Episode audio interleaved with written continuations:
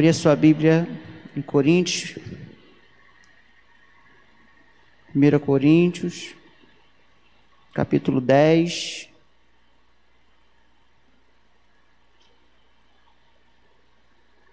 Coríntios não, irmão, desculpe. Romanos, capítulo 11. É que eu estou lendo o livro de Coríntios, aí toda hora vem o livro de Coríntios na cabeça. Romanos capítulo 11. Vamos lá, Romanos capítulo 11. É um texto que termina um ensinamento de Paulo muito interessante com uma canção. E essa canção, ela se dirige àquele que é, àquele que era e àquele que há de vir, ao Senhor Jesus. Fala sobre o conhecimento, a sabedoria, os juízos e os caminhos do Senhor. É, Romanos, já falar 1 Coríntios de novo. Romanos, vamos ficar de pé? 11, a partir do 33. Todos acharam? Ó profundidade da riqueza, da sabedoria e do conhecimento de Deus. Riqueza, da sabedoria, do conhecimento de Deus. Quão insondáveis são os seus juízos e inescrutáveis os seus caminhos. Quem conheceu a mente do Senhor ou quem foi o seu conselheiro? Quem primeiro lhe deu para que ele o recompense? Pois dele, por ele e para ele são todas as coisas, a ele seja a glória para sempre. Amém. Ó Deus, que nós possamos compreender o princípio de tudo, que é a tua palavra, e o fim de tudo, que é a tua palavra, porque ela inicia e ela termina, e ela permanece antes do início e depois do fim, porque ela é eterna. Fala, Senhor, através desta palavra a cada um de nós, para vivermos este momento, este tempo que se chama hoje, esta hora que o Senhor nos desperta para experimentarmos essa porção da tua eternidade neste lugar, em nossos corações, para que a nossa vida possa ser reconhecer essa realidade e viver essa realidade. Essa é a nossa oração em nome de Jesus. Amém. Podem sentar. Parece uma coisa muito complicada, porque nós estamos presos. E eu digo prisão no sentido literal da coisa. Alguns dizem que o homem ele é em função do tempo. Ele existe porque o tempo existe. Mas na verdade, se nós olharmos a Bíblia, a eternidade que se encontra no Criador ela foi, de alguma forma, oferecida aos homens. E existem várias tradições. Uma das tradições que eu acho mais interessante é a epopeia de Gilgamesh. Não sei se você já ouviu falar nessa epopeia, nessa história. Várias culturas antigas, inclusive a narrativa é, do próprio Éden, é um pouco tirada dessa tradição, que não é uma tradição judaica, porque nem existia judaísmo ainda, nem dos hebreus, mas é uma tradição dos caldeus, da Babilônia. E o Gilgamesh, a história dele é muito legal, gente, poderia ser um filme. Inclusive, se você procurar no YouTube, você vai encontrar lá um desenho que é muito interessante do Gilgamesh. O Gilgamesh era um catador de, de ostra, de pérola. Pérola, aquele troço que tem dentro. Não é a pérola, nem a, a neta da irmã, da irmã Nilva, nem a pérola do Marcelo e da Natália. A pérola é aquele troço que fica dentro da ostra. O Gilgamesh era um coletor de ostras para tirar a pérola. E a história eu vou resumir, resumido, resumindo tudo. Ele mergulha para encontrar a pérola da vida eterna. Sabe esse lance da vida eterna, de viver para sempre? Então, já tinha lá na época dos caldeus. E ele encontra só que na hora que ele volta à superfície, ele fica tão cansado, e aí tem todo um enredo, tá? Estou resumindo tudo. Ele fica cansado e ele cai numa praia, e aí vem a serpente e come a pérola, e a serpente que fica eterna. Aí é uma história, tá? Não, não tenta encontrar teologia nisso, não, tá, irmãos? É uma história. Tá? Tem todo um enredo. Mas dessa história que vem a história da serpente, a ideia da serpente, a ideia da, da, árvore da vida e da árvore do conhecimento do bem e do mal, e por aí vai. Vem tudo desse enredo, dessa epopeia.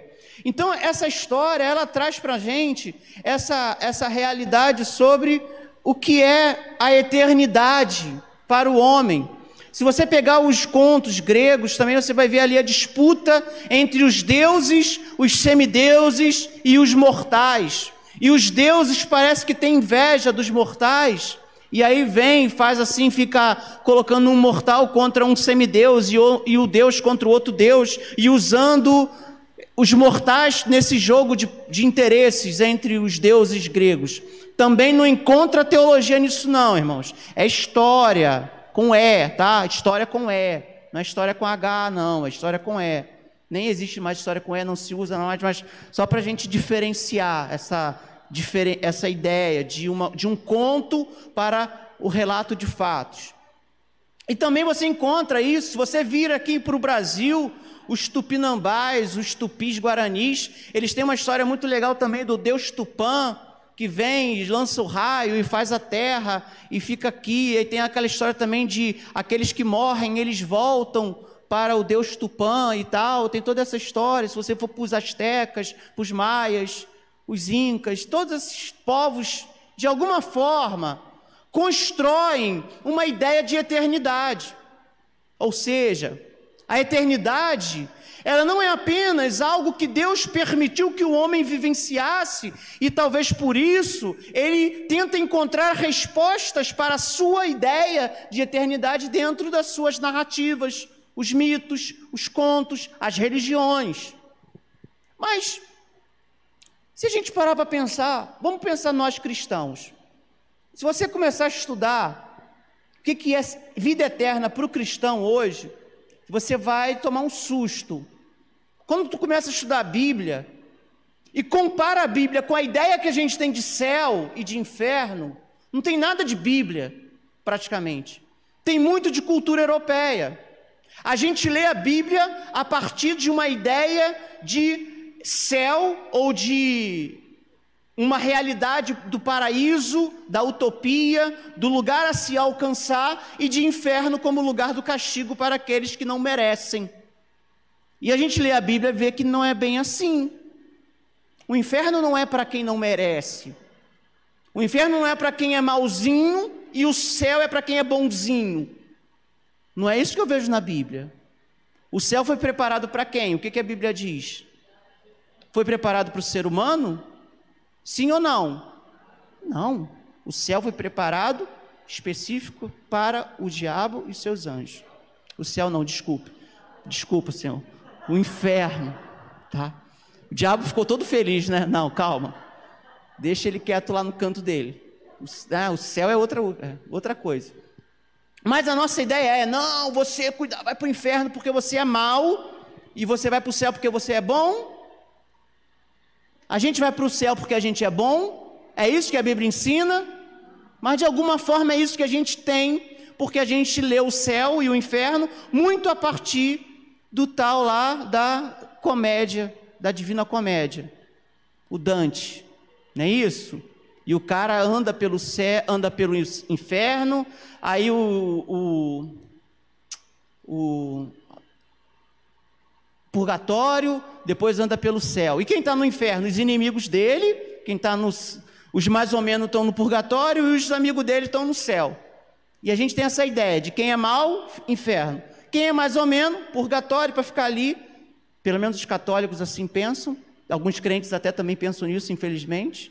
E o céu é para quem é bom. Não é isso. Mas isso não, não é Bíblia. Isso é a gente lê a Bíblia a partir de uma tradição europeia.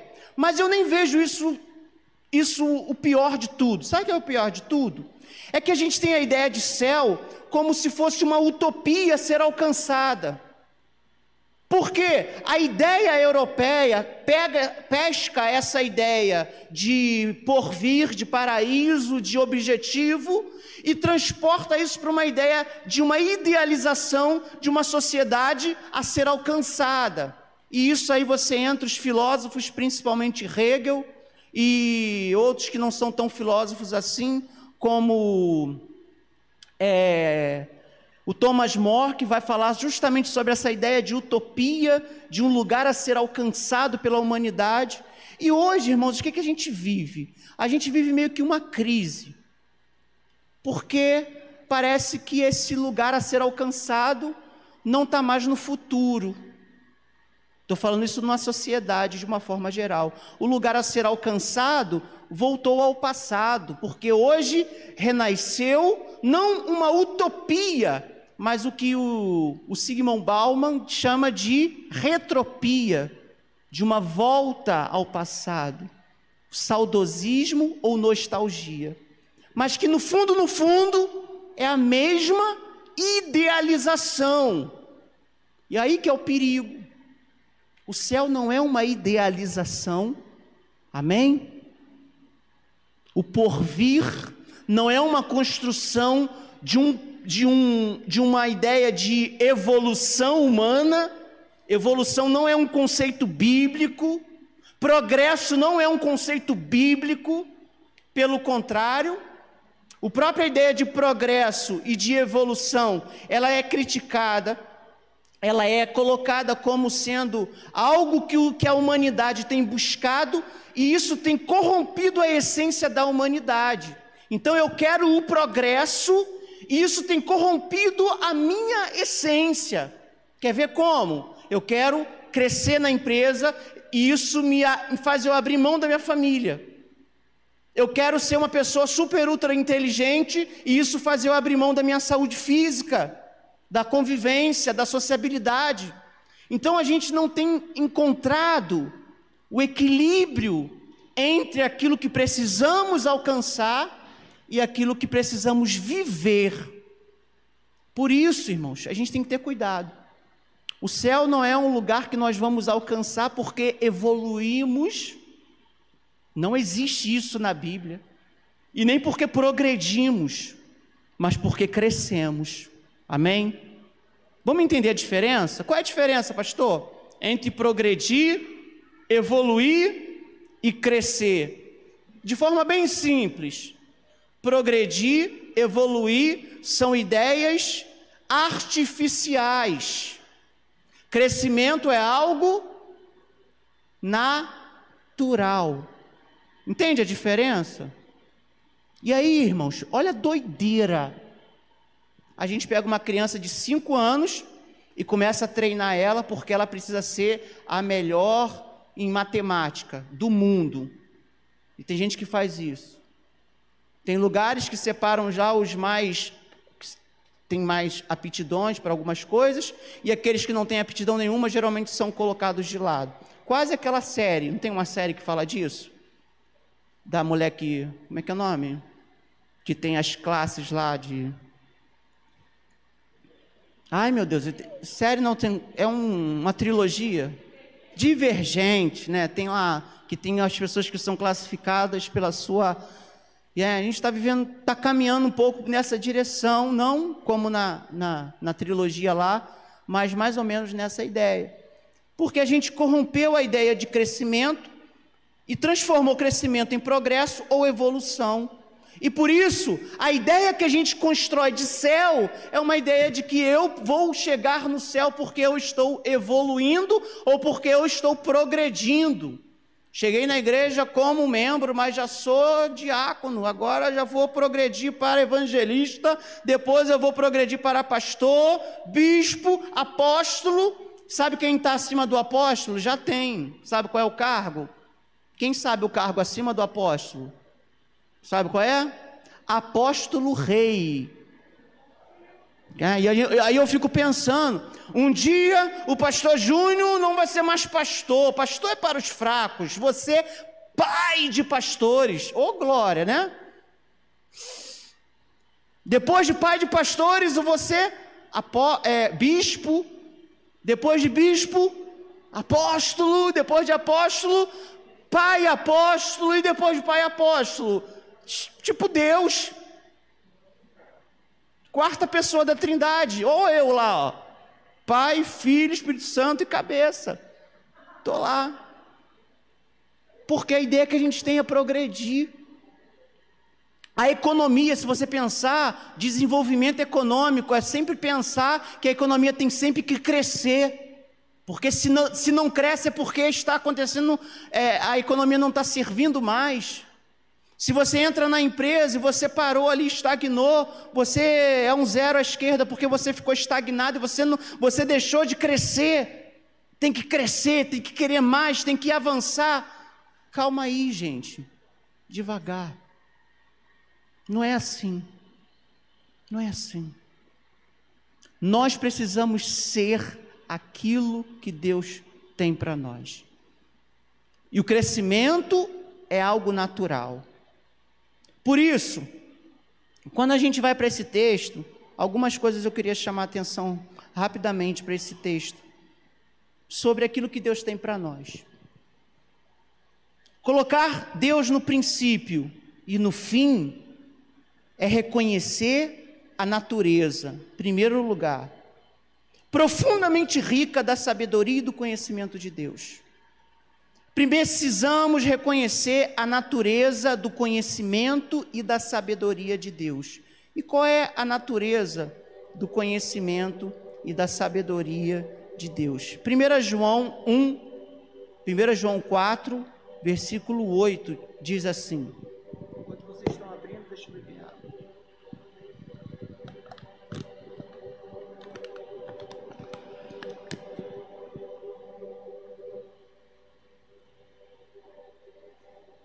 1 João 1, versículo 1 João 4, versículo 8. Como é que a gente sabe a, a, a profundidade da riqueza, da sabedoria e do conhecimento de Deus? Tem gente, alguém aqui sabe fazer, é, explicar a teoria da relatividade? Alguém sabe? Felipe sabe? Deve saber, mais ou menos. Pelo menos a teoria, né? Mas é difícil. Eu confesso que é difícil. Eu tenho que ler muito para tentar entender ali alguns princípios que ainda são tão fora da minha, do meu campo de conhecimento. Derivar, derivar é fácil? É fácil. O que é difícil na matemática? Tudo. A coisa que eu assim, quando eu aprendi proporção e a regra de três, eu falei assim, eu sei tudo de matemática. Porque com regra de três tu chega na lua. Fala, o que é, que é difícil na matemática? Oi? Variáveis complexas. É, eu acho o negócio também de difícil de matemática que tem a ver com a física quântica, que é, é quando a coisa não é certa. Como é que é o nome que fala? Probabilidade. A, a física quântica é baseada em probabilidade. É, mas também pode não ser, e se deixa de ser, continua sendo. É isso, física quântica é essa doideira. É difícil? Eu acho, irmão. Eu acho difícil. Mas o conhecimento sobre Deus não é difícil. É rico e profundo. Então vamos ver aí, 1 João 4,8. Qual é a riqueza da sabedoria do conhecimento de Deus? Qual é a profundidade da sabedoria do conhecimento de Deus? Vamos lá, 1 João 4, 8. Quem não ama, é difícil entender isso, irmãos.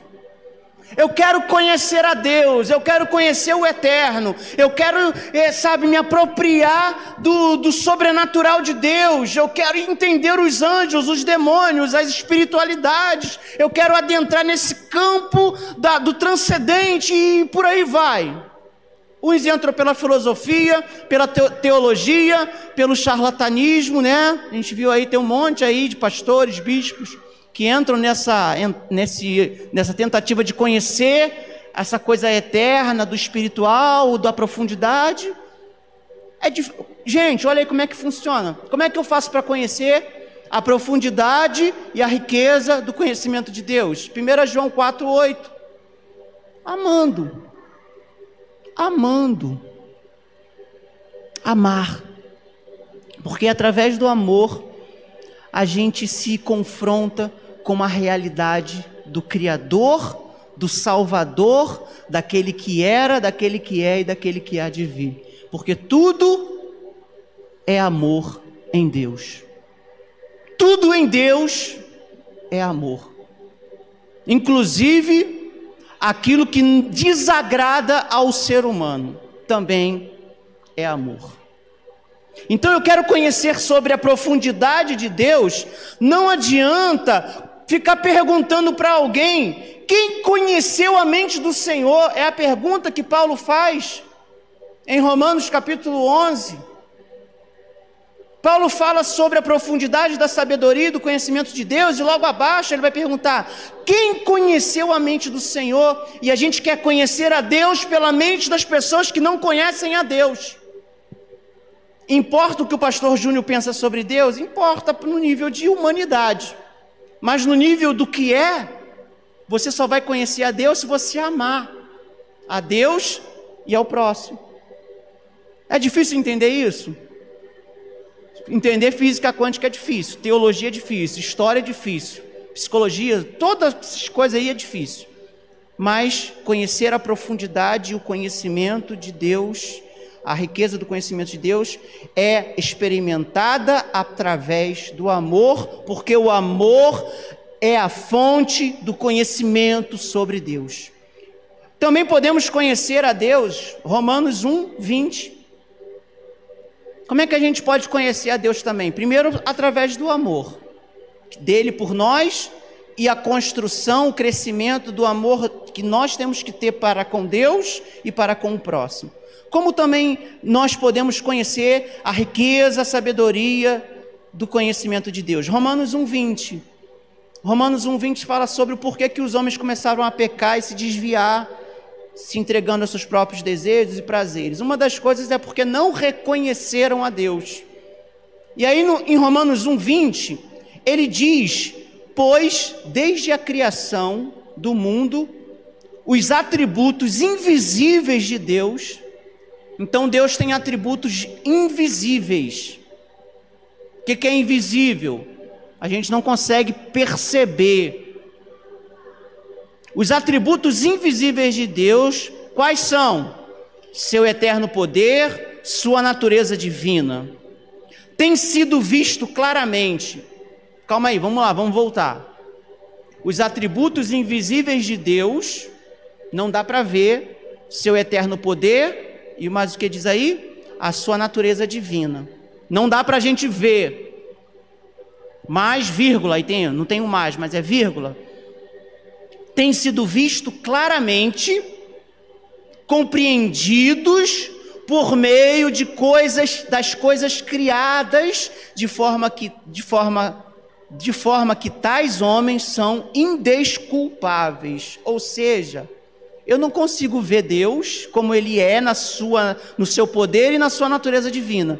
Mas quando eu olho o passarinho, quando eu olho o sol nascendo e se pondo, quando eu olho para você, quando eu olho para você, não tem uma música assim?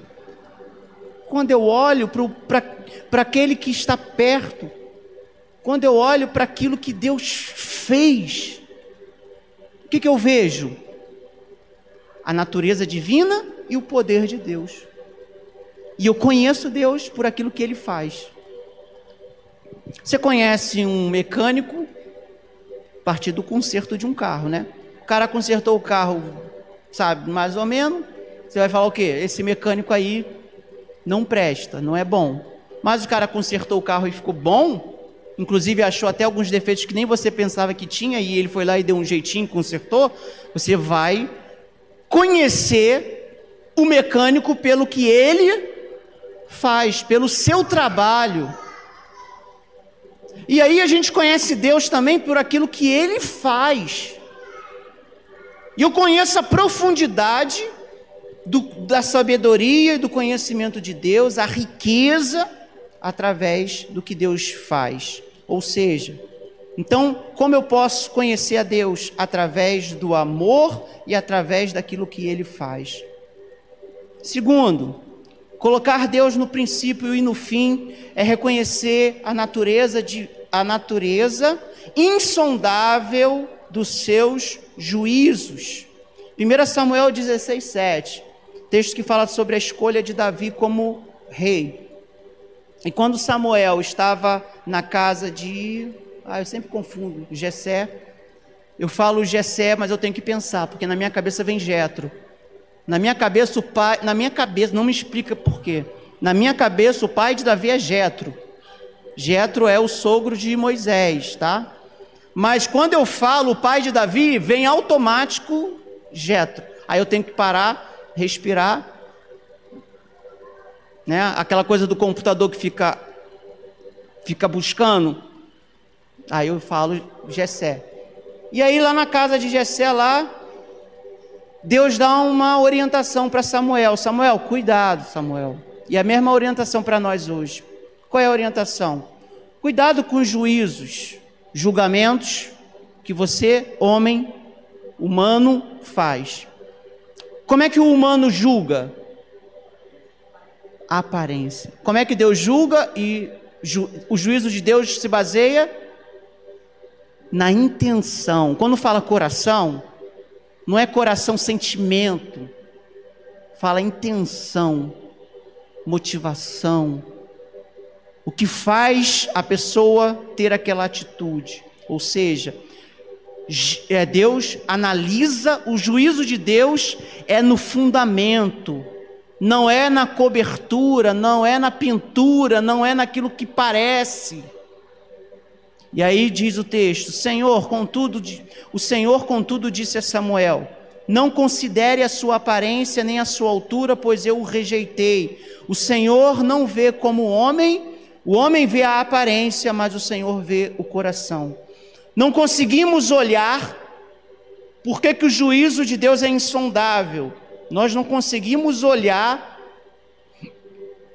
avaliar as circunstâncias, os acontecimentos, as pessoas com os olhos de Deus, com o juízo de Deus. O juízo de Deus é insondável.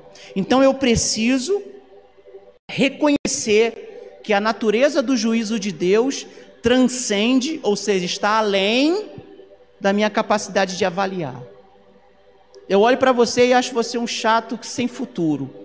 Deus olha para você e vê a potência de um homem, de uma mulher que pode ser muito mais do que aquilo que a aparência demonstra. Consegue entender isso? E por isso, irmãos, preste atenção numa coisa. Hoje nós estamos dando muita importância para as coisas que são aparentes. E a igreja tem precisar, está precisando de coisas que deveríamos ter feito antes. Não fizemos por quê? Porque não eram coisas que tinham é, é, é, aparência de coisas que precisavam ser feitas.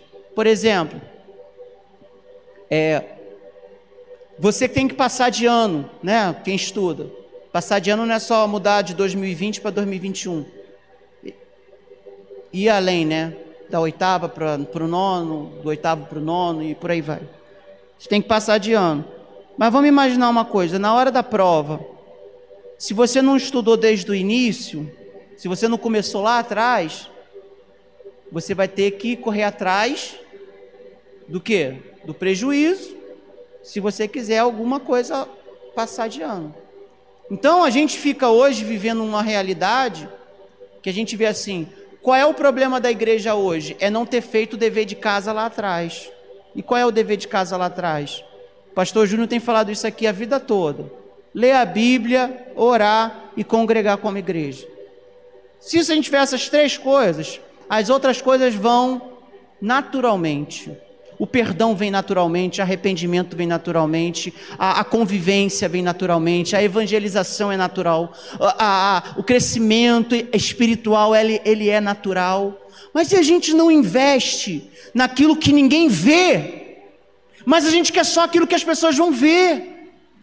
Então, eu, eu vivo em função da, do olhar do pastor, do olhar do diácono, do olhar da liderança, do olhar dos outros que estão ali é, competindo comigo de certa forma. E aí a gente vive uma igreja de aparências. Se você entrar nos Facebooks e nos Instagram, nos YouTubes da igrejas por aí, as igrejas estão, sabe, triunfantes Dá uma olhada depois, faz uma pesquisa aí. As igrejas estão bem, se você avaliar pelo Facebook.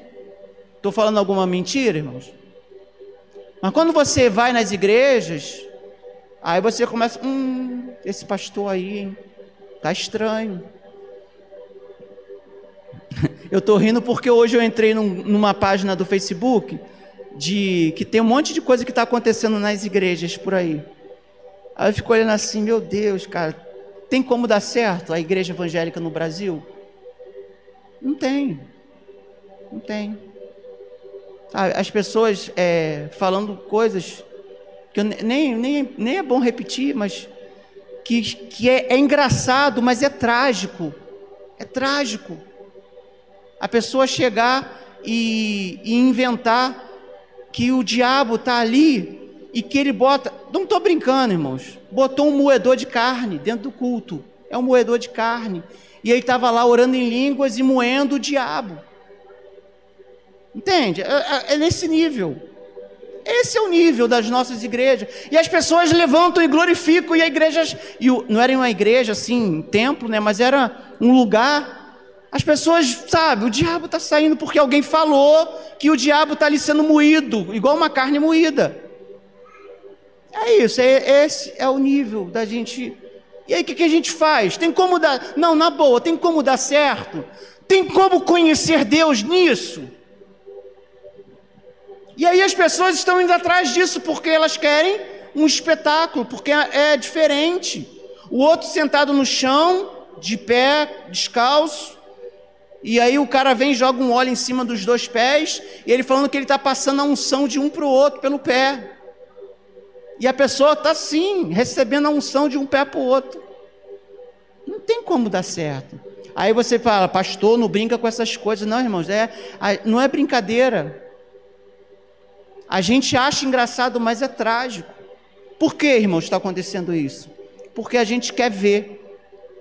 Mas não conseguimos olhar os juízos de Deus porque os nossos critérios, a, a, nossa avaliação é naquilo que é do momento. Então, se o momento quer um Deus vingativo, que joga o gay, que joga o pobre, que joga o comunista, que joga aqueles que atacam a boa família cristã, vamos, pra, vamos pregar e ensinar um Deus que vinga, que se vinga do pecador, que queima o pecador vivo. Vamos voltar para a época que se queimava mulheres, porque acreditava-se que as mulheres eram bruxas. E na verdade, quando você vai ver lá nas análises dos, dos, dos arquivos da Inquisição, a gente vê que na verdade ali havia muita falta de conhecimento e também perversão dos inquisidores que enxergavam as mulheres como obra do capeta. Enxergavam os órgãos é, sexuais das mulheres como arma do diabo. Está escrito lá em, algum, em alguns é, relatos.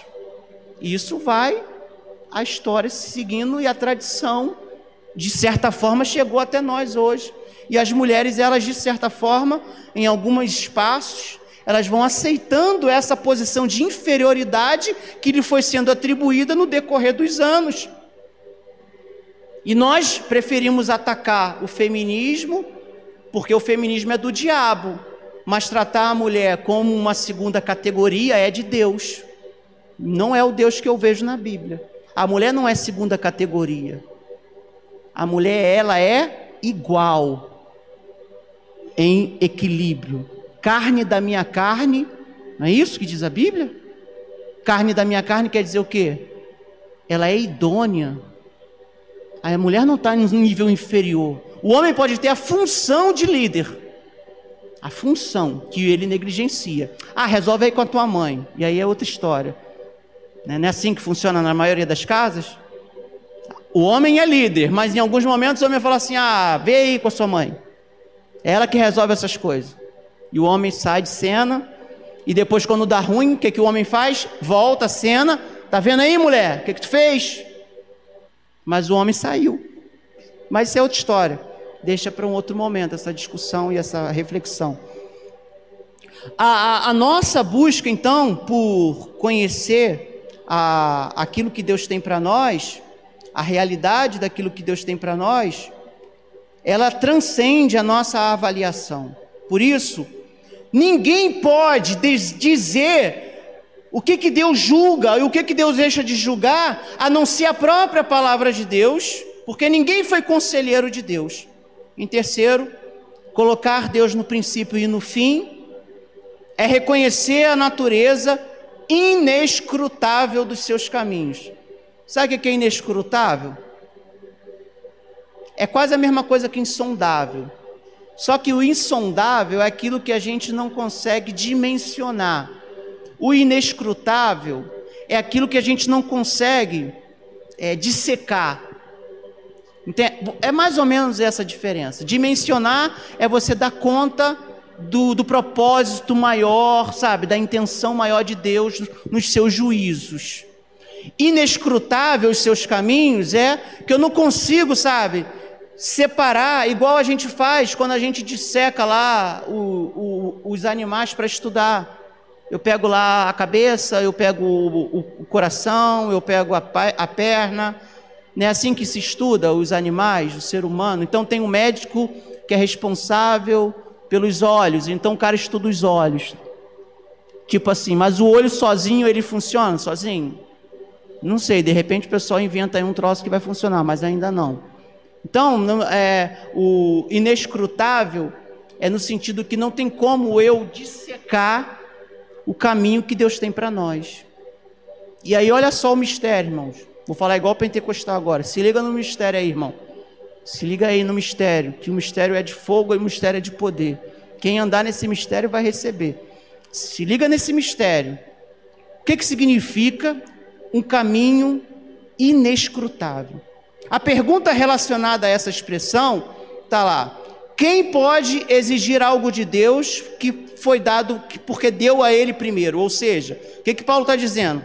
Ninguém pode chegar e falar assim: eu posso chegar para Deus e exigir dele, porque lá no início eu dei para ele alguma coisa, então Deus está me devendo. Ninguém pode chegar e falar isso de Deus. Entende? Entendemos até aí? Então, ninguém pode chegar para Deus e falar: Olha, Deus, lembra daquele dia que eu te ajudei lá naquela situação? Fui na igreja, dei o dízimo. Tá ligado, Deus? Ó, então eu posso agora te exigir alguma coisa. Paulo está dizendo: ninguém pode fazer isso. Então ninguém conhece o propósito dos caminhos que Deus tem para nós. Entende? E aí vamos lá. Mas o que, que a gente faz? A gente pega o nosso caminho e setoriza. Esse parte aqui do caminho é a minha vida emocional, então vou viver do jeito que eu quero. Essa parte da minha vida aqui é o caminho profissional. Então, pastor, não tem nada a ver com isso, minha esposa não tem nada a ver com isso. Meus filhos, não tem nada a ver com isso. É minha vida profissional. E essa outra parte aqui, sei lá, é minha vida social, meus amigos, e isso não tem nada a ver. E a gente divide o nosso caminho em outros caminhos setorizados. Outra coisa, a gente costuma também fazer, a, a usar algo que não é bíblico e, e tentar entender a nossa vida a partir desse princípio. Qual é o princípio? De que o tempo cura tudo. O tempo não cura nada. O tempo não cura nada. O que cura é o nosso posicionamento diante das coisas que acontecem. O tempo vai fazer a gente refletir, porque vai nos dar um espaço de distância entre aquilo que aconteceu e aquilo que estamos vivendo. Por isso o salmista no Salmo 90, versículo 12 vai dizer o quê? Ensina-me a contar os nossos dias de tal forma que alcancemos corações sábios. O que, que o salmista está dizendo? Deus, eu não sei. Para mim, eu devia ser hoje, sei lá, eu devia ser um jogador de futebol que ganhasse 50 mil por. Não, 50 mil não. 500 mil por mês. É o dinheiro que iam pagar por Rafinha do Flamengo. E o Flamengo abriu mão porque não ia ter dinheiro para pagar esse valor. Eu fico pensando, o que, que eu faço com 500 mil? Vamos imaginar isso. Sonha aí, irmão. Pode sonhar, agora pode. Sonha aí. 500 mil. Primeira coisa que você faz com 500 mil. Primeira coisa, você faz o quê? Coisa boa, né? Então eu posso analisar os meus dias e chegar à conclusão que os, o meu caminho até hoje deveria estar em um determinado patamar. Está. Faça aí uma análise. Você hoje é aquilo que você pensou há cinco anos atrás, dez anos atrás. Se é, amém, legal, show de bola, agradeça a Deus e continua sendo um homem, uma mulher de Deus. Se não é, amém, glória a Deus, agradeça a Deus e continua sendo um homem, uma mulher de Deus. Por quê, irmãos? Porque nós não conseguimos dimensionar o, o, o que, os pensamentos insondáveis de Deus, mas também nós não conseguimos separar o propósito de Deus em, nos momentos da nossa vida, porque Deus não olha para a gente de forma setorizada. O Júnior dos, do, de 5 a 10 anos, o Júnior de 10 a 15 anos, o Júnior na igreja, o Júnior no trabalho, o Júnior na família. Deus não olha para a gente assim. Por isso, os caminhos do Senhor são difíceis, são mais altos, porque Deus olha a partir da eternidade. Ezequiel 18, 29. Depois você lê o capítulo 18 de Ezequiel, aí você vai ver lá que o bicho pega. Por que, que é difícil a gente se aproximar do caminho de Deus ou dos propósitos que Deus tem para a nossa vida? Vamos lá. Contudo, a nação de Israel diz, e aí eu falo para mim, contudo, diante daquilo que Deus fala para mim, me chamando a, ao arrependimento, à reflexão. Mas olha o que, é que eu digo para Deus: o caminho do Senhor não é justo, são injustos os, os meus caminhos, ó nação de Israel, não são os seus caminhos que são injustos. Então o que, que a gente fala para Deus? Deus, eu deveria ser algo que eu não sou hoje. E aí eu começo a avaliar que Deus me levou para um lugar onde eu não deveria estar. Eu sempre digo, irmãos, que a gente a gente é uma soma.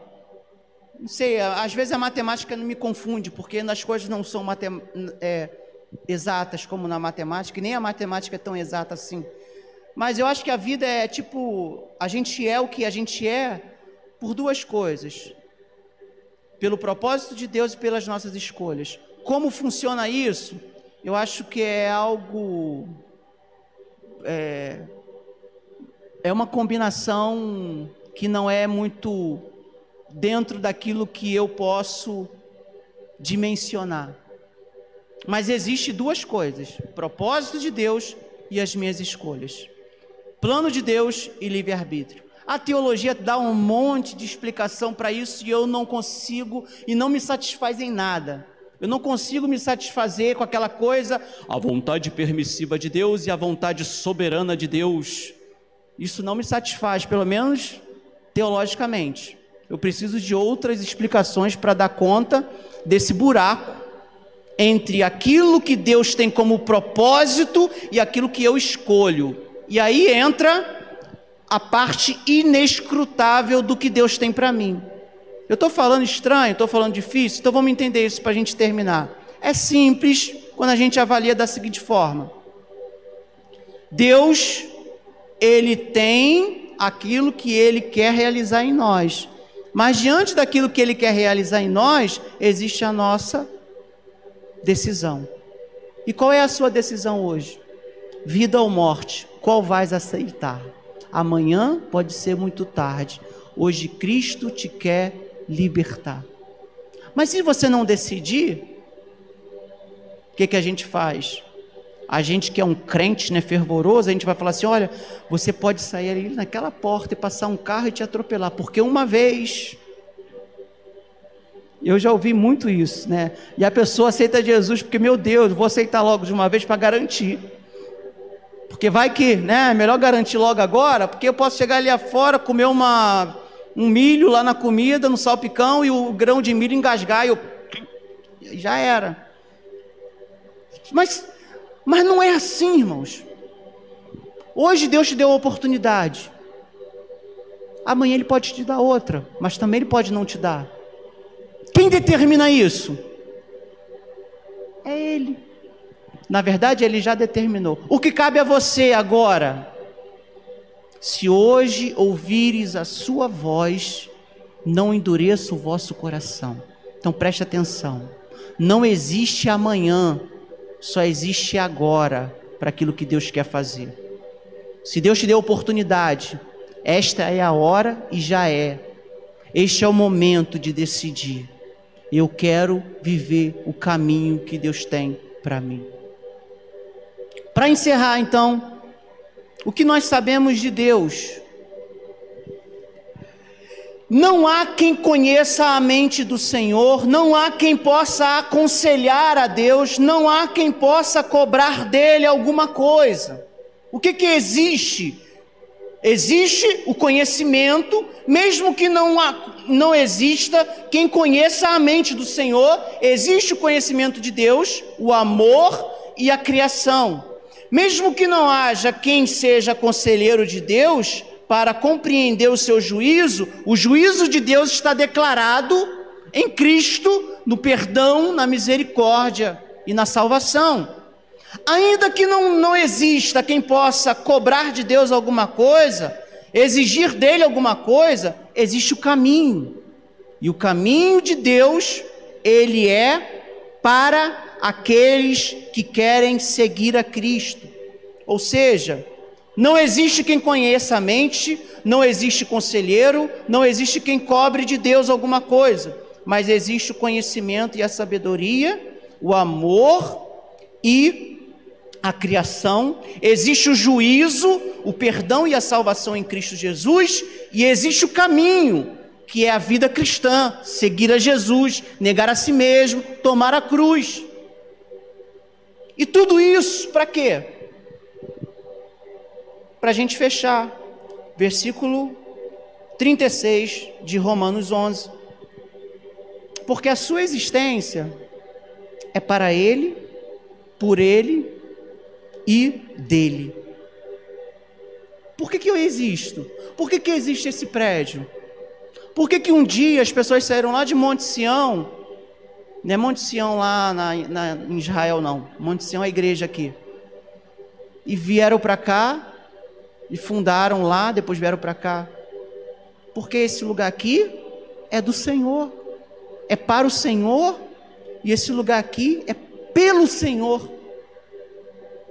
Entende?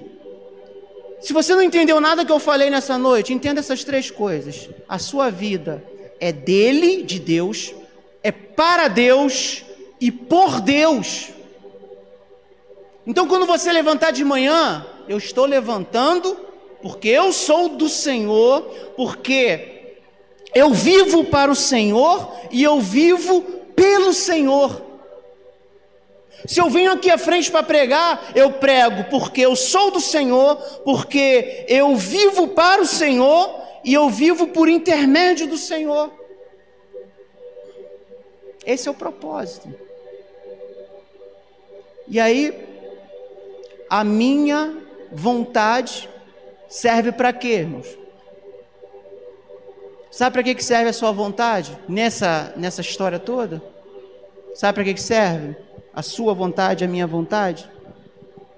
Para mostrar para gente quem é o Senhor da nossa vida. Porque no momento em que eu coloco a minha vontade na cruz, no momento em que eu coloco e derramo o meu sentimento, na cruz, eu estou mostrando que Deus é, que Deus está e Ele vai continuar sendo eterno na minha vida. Não apenas na teologia, não apenas na física, não apenas na filosofia, não apenas nos pensamentos, nas ideologias, mas Deus vai ser eterno, porque eu assumi essa realidade como sendo a minha vida. E o nome disso é fé. O nome disso é esperança, o nome disso é amor.